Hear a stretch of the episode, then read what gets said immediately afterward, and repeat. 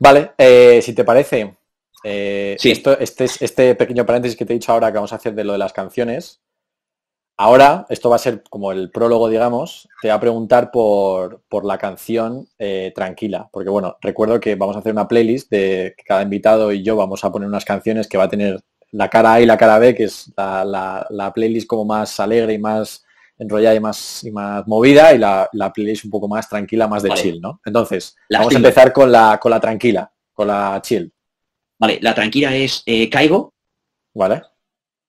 eh, ID, Sí, eh, en inglés, ID, eh, Music Festival Anthem. Music Vale. Festival Anthem. Vale. Es el, es el Ah, nombre. aquí no lo podemos poner, pero va a Caigo. dar igual porque la gente lo va a poder, lo pondré en Instagram y tal, o sea, la gente lo va a poder escuchar, con lo cual. Bueno, yo te la, te la mando de todas maneras, pero bueno, Vale. es ID de Caigo, es un auténtico temazo, eh, como canción tranquila, a mí me traslada a la playa y me encanta. O sea, Y además va muy Y con- relajado de, con, el- con lo que decías del objeto también mucho, de esa... sí, es que va mucho conmigo. O sea, es una canción, la llevo escuchando desde que salió, que salió creo que en 2017 2018, Sí. y es que me la pongo, eh, no hay mes que no me lo ponga. O sea, de cuando estoy un rato tranquilo o un tal, me la pongo y es increíble. Qué guay. Y ID, Vale. ya te la luego ID de, de Ultra de Caigo es maravillosa.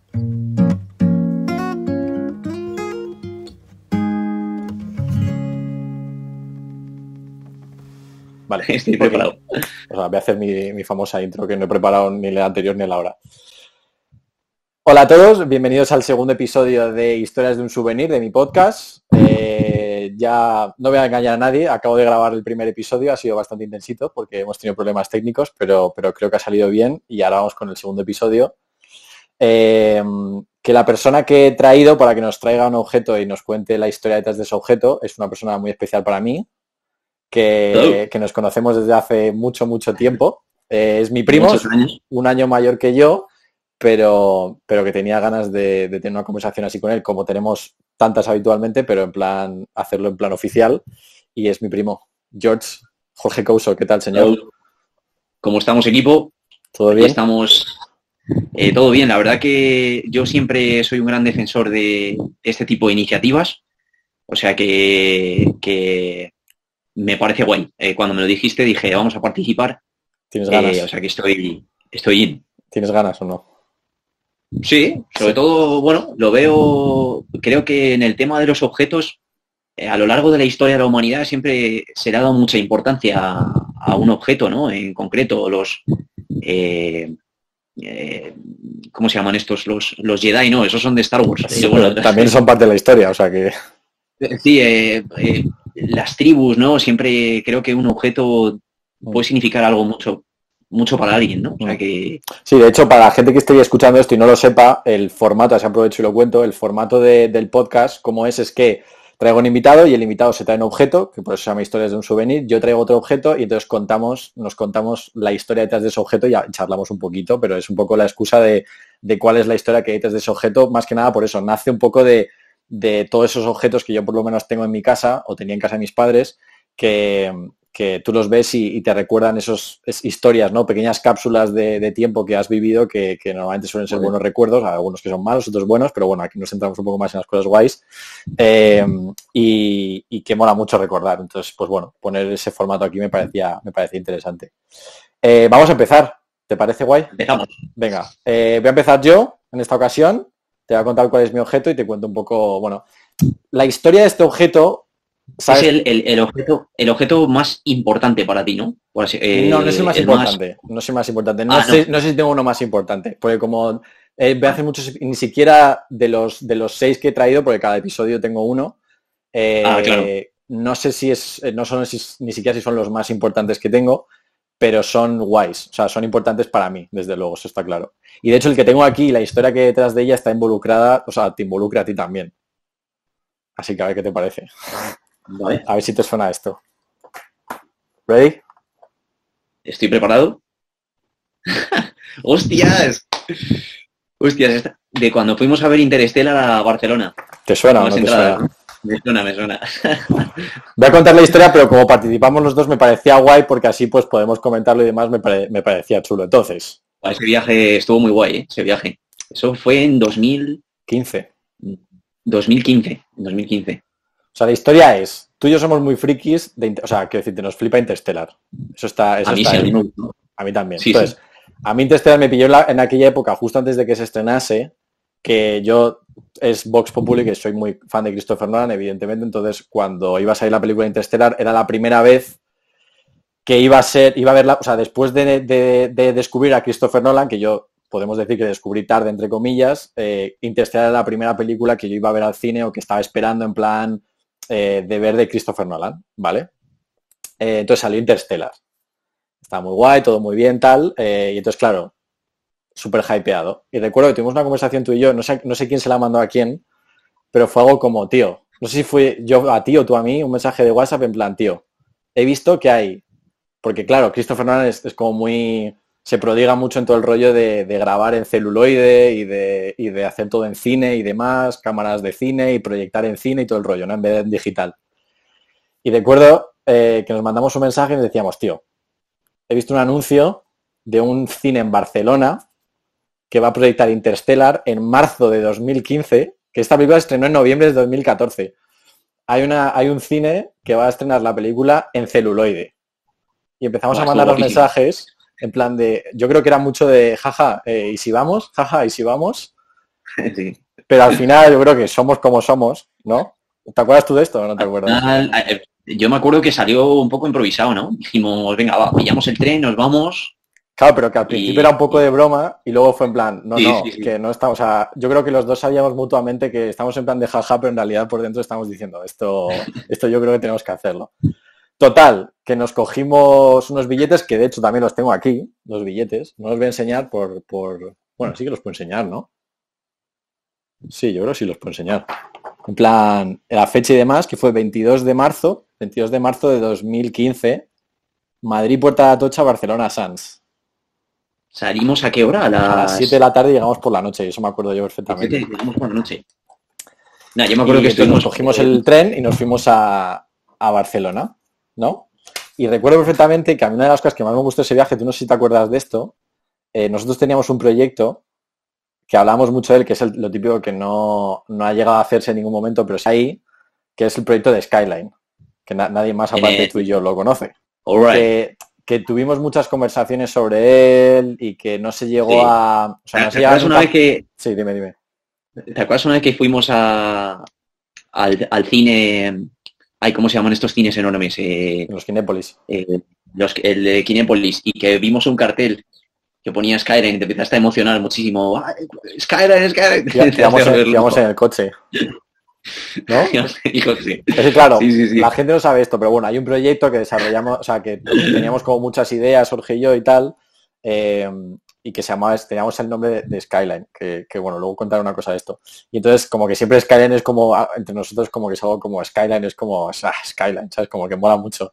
Y un día fuimos al cine y mientras estamos yendo hacia la ciudad de la imagen, de repente pasamos, eh, cogimos una curva y había un edificio en el que ponía Skyline. Y fue como un universo, cabrón, ¿qué estás haciendo? ¿Sabes? Una buena coincidencia esa, fue bonita. Entonces, bueno, eh, nos fuimos allí y yo recuerdo perfectamente, tío, que, que, en el viaje de ida, no sé si te acuerdas de esto, pero en el viaje de ida a Barcelona, eh, tuvimos conversaciones sobre de qué va a ir, de qué va a ir, de qué iba a ir la historia, que tenía un rollo en plan como entre la realidad y la muerte o no muerte, un poco jugando con eso, ¿no? Que se ha visto muchas veces, pero bueno, a nuestra propia forma. Y recuerdo que fue la primera vez, tío, que, luego es lo que tú dices, o has mencionado antes, que, cenamos en un Pans and Company esa misma noche y seguimos teniendo conversaciones y seguimos hablando sobre ello y teniendo conversaciones sobre esta historia y desarrollándola y fue la primera vez, por lo menos en mi cabeza, que fui capaz de conseguir, porque hasta entonces, pues tú y yo, eso, tú ya anteriormente, unos años atrás, tuviste una etapa de actor y demás, y yo creo que yo contigo fue la persona con la que empecé a hacer los primeros vídeos y demás, pero claro, en aquella época mi mentalidad era más hacer cosas más a pequeña escala, de hacer pequeños cortos y demás, que muchos hacíamos juntos y tal, pero nunca, mi cabeza no era capaz de, de, entender cómo era hacer algo a gran escala, ¿no? Hacer algo de formato largo, en plan, pues eso, una película o una novela o una obra de teatro, algo mucho más grande, ¿no?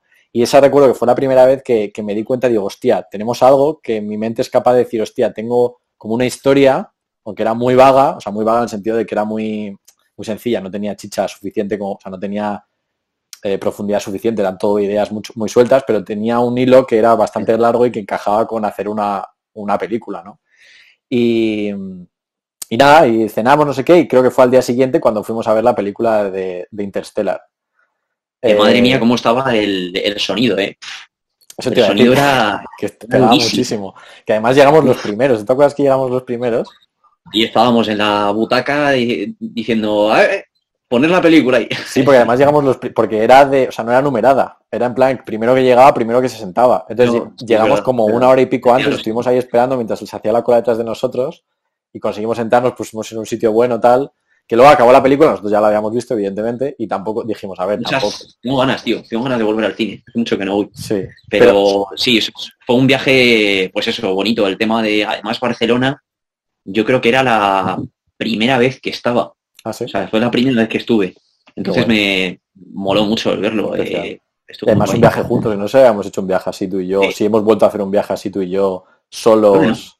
puede que no, ¿eh? Yo creo que no, ese fue uno de los de los que de los en, su, en su día, vamos. Sí. Y además eso, pues eso, recuerdo que eso, que nos sentamos, terminamos la película, que luego no fue, o sea, que decirte, lo del rollo celuloide versus digital, por lo menos esa experiencia que tuve yo, tampoco noté mucha diferencia entre, yo, yo, creo que lo hablamos, tampoco había mucha diferencia entre... Sí, es verdad, la verdad que eh, sí que yo sobre todo, lo que a mí me gustó fue el formato del cine, que era como muy, como más pequeño. Sí. Eh, y la pantalla estaba como muy metida. Y, todo, eh, y, el sonido era tan fuerte que era como... Eso, y el sonido, todo. me acuerdo que temblaban las butacas, no sé si te acuerdas, sí, sí, que temblaban, sí, había el, momento de cuando está encajando la nave ahí, Hostia, increíble. Epiquísimo. Buah, momentazo. eh, me acuerdo de la butaca que, que vibraba, es una de las... De los, o sea, que fue una bonita, me gustó, fue una experiencia y, pa, y, para acabar, yo recuerdo perfectamente que como, como, seguíamos todavía con la conversación sobre nuestra historia, sobre Skyline y demás, yo recuerdo que todavía no, o sea, esta una, lo de Skyline era una, un nombre que yo tenía en la cabeza, pero a ti no te lo había contado. No sé si te acuerdas tú del momento de, teníamos una habitación, no sé si era un hotel o dónde, pero teníamos una cama de matrimonio y dormimos tú y yo juntos en la cama de matrimonio. Sí. Y recuerdo perfectamente que este, apagamos las luces y lo típico que nos ponemos a hablar y, y recuerdo que dije, tío, creo que tengo un nombre para la historia y dijiste, ¿el qué? Y te dije, Skyline, porque el Skyline es la unión de la tierra y el cielo. Y empezamos los dos, guau, qué guapo, no sé qué. Y ya desde entonces se quedó ese, se quedó ese nombre del, del proyecto. Pero no sé, en plan, no sé, yeah. recuerdo como un, como un viaje súper guay, tío, ese que, que, hicimos juntos. Y además que... ese es, es, Skyline es eso, es el, el, el horizonte, ¿no? Es el horizonte, el, lo que une el, el cielo con la tierra, ¿no? Tenía mucho que ver con, con esas ideas de la historia, ¿no? Eh, entonces... pero, pero, además que reflejaba muy bien eso, el, el, el, cómo nos cómo reaccionamos nosotros en plan ante esas cosas de Dios, esto es la hostia, tío. Me cago en la leche. Entonces nada, esa historia que yo, no sé, lo recuerdo como, como muy bonita, me gustó mucho y, y, lo tengo siempre ahí. Y recuerdo que esta, pues eso, me está estos días buscando en, en, casa de mis padres, en plan, eh, los, todos los objetos que voy a traer al podcast y demás, y me costó un huevo encontrar esto, pero digo, yo es que esto juraría que lo tenía guardado y lo tenía guardado en un plastiquito guardado bien, en plan la entrada y la, los billetes de tren. Joder, eh, no sabía que eran de eran las originales, pensé que eran que las habías impreso, que tenías en algún no, no, correo. No, originales, Qué de bueno, hecho, bueno. un colorcito como, como antiguo y tal. Yo, creo, como ya, yo creo, que ya era así, pero bueno, mola el formato en plan, que parece que es de hace un montón de años, pero bueno, sí, hace siete años, tío. Así que nada, esa, esa era mi historia. Sí, la verdad, me ha gustado, me ha gustado sobre todo recordar ese viaje, que a siete años han pasado ya, madre mía, siete años. Qué pasada. Y no hemos cambiado nada. No, la verdad que eh, no. La verdad que no. Bueno, un poco. Un poquito, pero, pero, pero, poco, pero poco. Muy Madurez, no, sí, algo, algo, algo, se ha cambiado. Eh, pues nada, pero... te, te, toca a ti. Cuéntame, sí, eh, cuéntame pues, tu objeto, tu historia. Pues nada, me, me, ha gustado, me ha gustado por, por, primero porque estaba relacionado con nosotros, eh, tu objeto. Y, y, bueno, el mío al final iba a ser uno, uno que era muy grande, eh, ya lo sabías de antes, pero he decidido cambiarlo uh -huh. por uno que llevo conmigo. Vale. Uno que llevo conmigo, que es este. A quitar. Creo que merecía la pena mencionarlo. Vale. Lleva muchos años conmigo. Vale. Bueno.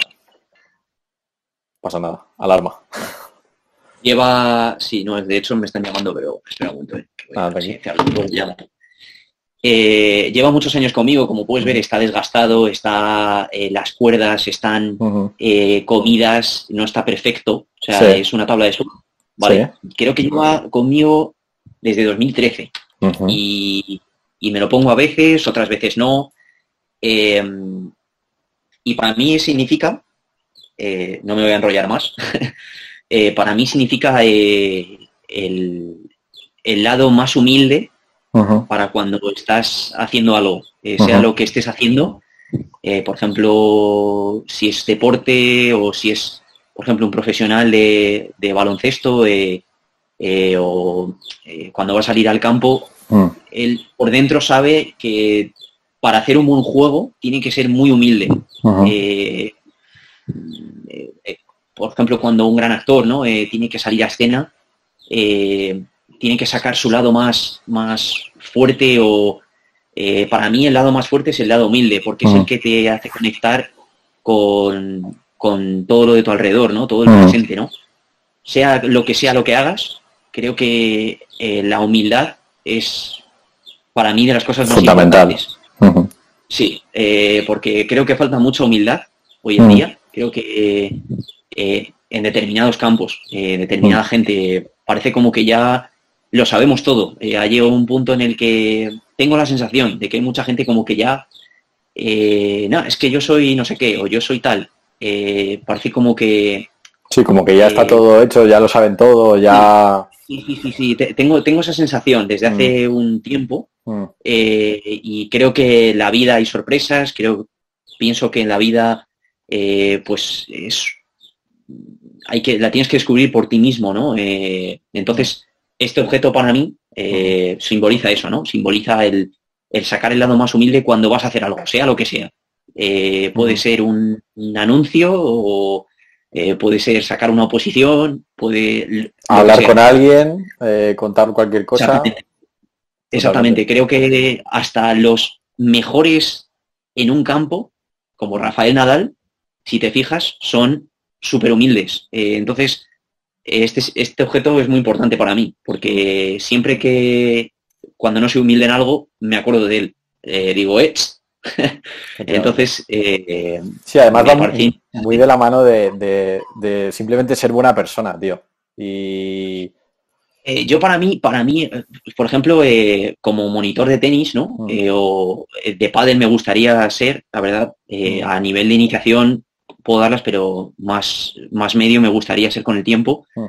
Y si te fijas, hay, eh, cuando alguien está compitiendo, eh, dice, qué malo eres. Eh, tú fíjate en un club de pádel o hay alguien que está compitiendo. A ellos mismos, ¿no? A ellos mismos. Qué malo mm. eres, cómo has fallado esa bola. pasa mucho. Entonces, o, por ejemplo, cuando ganas a alguien o te enfadas porque te está ganando el contrario, mm. esos son símbolos de que no estás siendo lo suficientemente humilde para reconocer que no eres lo suficientemente bueno en el juego. Tienes que mejorar, simplemente. Tienes que dedicarle tiempo, tienes que ver en lo que estás fallando. Eh, entonces, sea lo que sea lo que hagas, sé humilde, porque vas a, vas a llegar más lejos. Eh, sí, porque cuesta mucho, es, cuesta mucho aceptar, aceptar eso, en plan, eso, si fallas, cuesta mucho esa responsabilidad como que es tuya. ¿Sabes? Es como, vale, se ha cagado esto y es mucho más fácil eh, culpar a agentes externos, a otra persona, a la raqueta, en el caso del tenis, eh, a que tienes un mal día, que te encuentras mal, pero, pero has fallado. Y ya está, y no pasa nada. O sea, que decirte, no pasa nada. o sea, si has perdido un partido como si has perdido algo en tu vida de que has fallado y de repente, pues, un día en el trabajo con un amigo lo has cagado y lo has hecho mal, no pasa nada, lo has hecho mal, ya está. Siguiente partido. Exactamente. Eh, y sobre todo cuando eh, para mí es fundamental eso, sobre todo a nivel de competición. Eh, que me he dado cuenta con lo he aprendido en estos años, mm. en el tema de competición, cuando no eres lo suficientemente bueno en algo, no frustrarte, ir despacio, ver los errores. Entonces, me gusta, me gusta este objeto, la tabla de sur. donde Me saca ese lado más tranquilo también, ¿no? un, creo que hoy hace falta mucha tranquilidad también. Eh, queremos llegar, sí, queremos llegar a lo mejor a, a ser grandes o, en lo que sea que hagamos y o, tener esa sensación de que no somos suficientes, ¿no? Entonces, eh, creo que sí que somos suficientes, hagamos lo que hagamos, eh, estés en la posición que estés. Sí, yo creo porque se, habla mucho... ¿Dónde lo compraste, por cierto, eso? ¿O dónde te lo regalaron? ¿O lo, este lo, compré en una, en una tienda de surf en el norte de España, en Somo, eh, ya en el año 2012 o 2013, hace mucho, a mí han pasado 10 años, lo llevo conmigo 10 años. Y siempre lo llevaba, lo tocaba, lo me gustaba, ¿no? Eh, mm. eh, en mis peores momentos lo cogía, me lo ponía, o en mis mejores momentos también. O sea, no sé, es como me, me traslada buenas, buenas vibraciones, buena energía. Mm. está hablando en, el episodio anterior, está hablando con, mi amiga Chris, Cristina, y, y, ella ha enseñado un anillo que no, se pone siempre, dice, no, tiene, y es, de un viaje, el anillo. Eh, dice que no se lo ponía siempre, solo, dice, me lo pongo solamente para viajar, curiosamente, que es curioso, no, pero, pero lo guay que tiene en este caso esos objetos, ¿no? Es que, te, vuelven a llevar a ese, a ese momento como encapsulado que, te recuerda o, algo que has vivido o algo que sientes o te recuerda, en tu caso, un pensamiento, una forma de ser y está muy guay, ¿sabes? Porque eso, o sea, te, es un objeto que solamente con mirar te, traslada mentalmente a esa, a esa situación y eso está muy guay, tío. Y, sí, te traslada al, momento, ¿no? En el que lo compraste o lo tuviste o, con, te recuerda a alguien o... Total. Eso es cierto, lo de los, Pero sí, yo, y, yo creo que un poquito eh, me, molaría así comentar lo, que has mencionado antes de, de así entrando más en profundidad, que ya sabes que nos gusta a nosotros, pero lo de, lo de, lo de la gente que se frustra por no ser la más grande y demás, yo creo que... A mí me ha pasado, ¿eh? A mí me, me refiero, eh, somos personas y nos mm. puede pasar a todos eh, en un momento dado, por ejemplo, en competición, mm. eh, qué malo eres o qué, pero con el tiempo he aprendido que ahí no estás siendo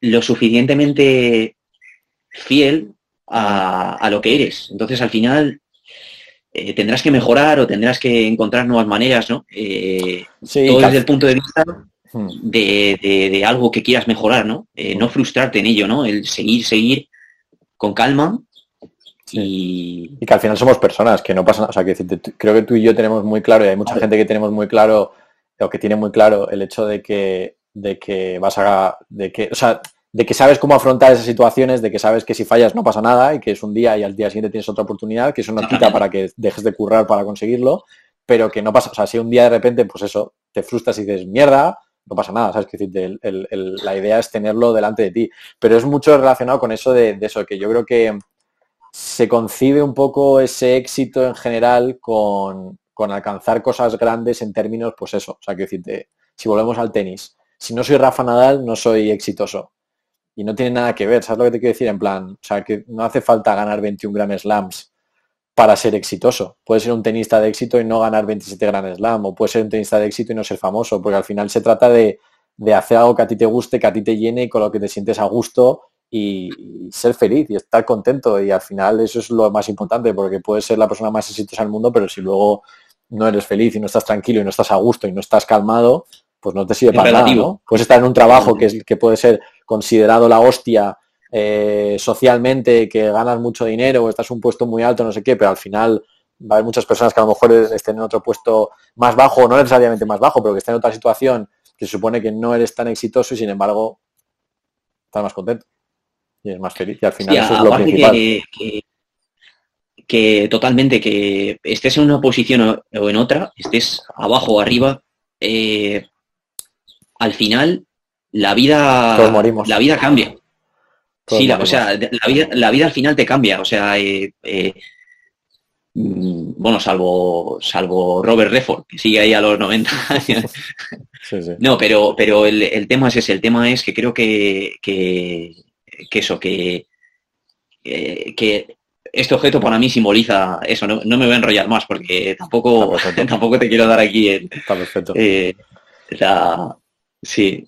Vale, entonces es, me parece muy importante, sobre todo cuando estás en momentos de subida o bajada, es, me tranquiliza, ¿sabes? Me, traslada a un momento de... Ni estar muy arriba ni estar muy, ni estar muy abajo. Eso es, eso es, es como un, un punto neutro. Sí, es como un estabilizador, eso es. Eh, sea paz mental, llámalo. Eh, entonces me, me tranquiliza, ¿sabes? ¿Cuál es la Ah, y se, se me había, se me había olvidado mencionar, se me había olvidado Sí. mencionar. Sorry, sorry for... No, no, no, dime. Ya. No, y ahora, ahora te digo las canciones. También, también este, este objeto simboliza eh, eh, dar tranquilidad a los demás, a la gente de tu círculo, a la eh, dar tranquilidad. Creo que sí, sea tu pareja, sea tu ami- amigos, hermanos, familia, a todo. Con la persona con la que estés, dar esa sensación de que las cosas van a salir bien, salgan como salgan. Punto final.